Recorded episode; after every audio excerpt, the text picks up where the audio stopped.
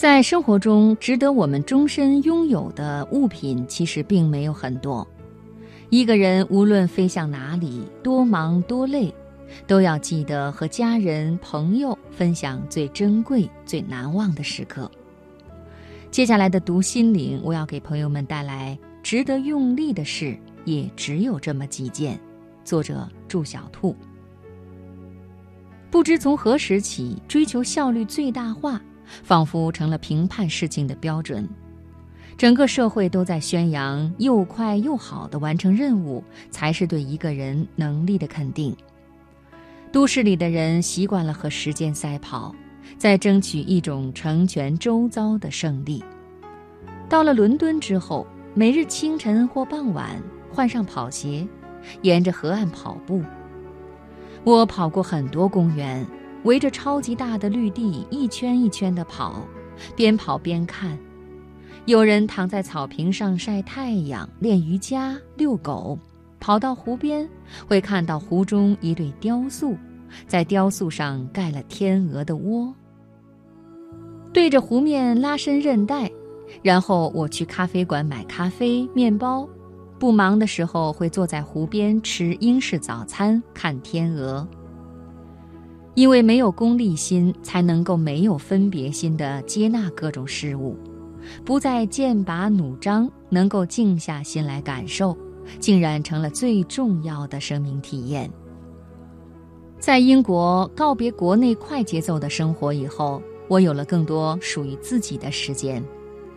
我不再和时间赛跑，而是和自己的兴趣赛跑，在博物馆。在美术馆，在公园，在书店，在咖啡馆里，感受到自在与慢生活里的温柔时光。有一天，我去莎士比亚环球剧场看戏，从千禧桥横跨过泰晤士河，视野辽阔，河水流淌，城市中完全不一样的景象出现在眼前，使人立刻感受到南岸的艺术氛围。有人在弹电吉他，有人在画画，有人在用巨型工具制造泡泡。卖气球的男人有一对胡子撇在嘴上，他飞舞着手指，做出不同的造型吸引孩子，顺便给自己的帽子上套了只气球小狗。我的内心为这些多姿多彩的生活方式背后人们内心坚定的信念而赞叹。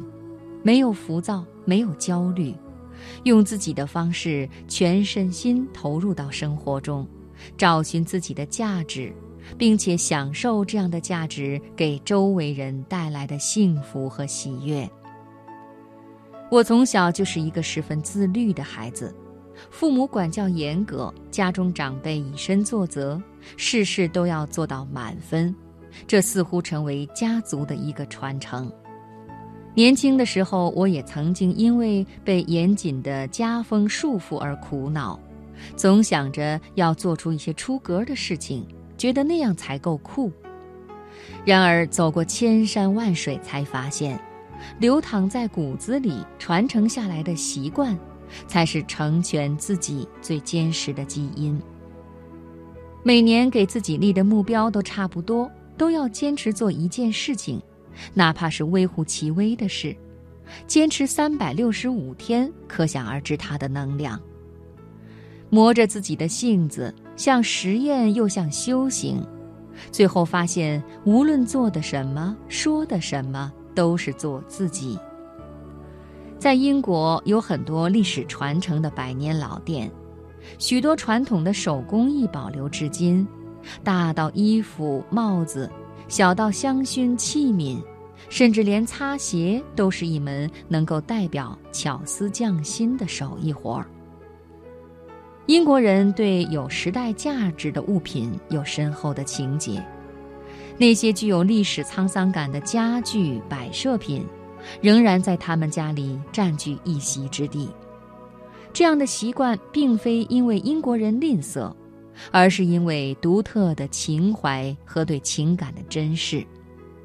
很多老东西不仅耐用，而且打磨精致，饱含手工匠人的心思，既永不过时，也有沧桑背后的故事。人生的起初，我们得到很多，可后来又开始失去，失去一些朋友，失去一些梦想，失去一些不会再相见的人，慢慢有了更多跟自己相处的时间，生活变简单了，也看清了真正的价值在哪里。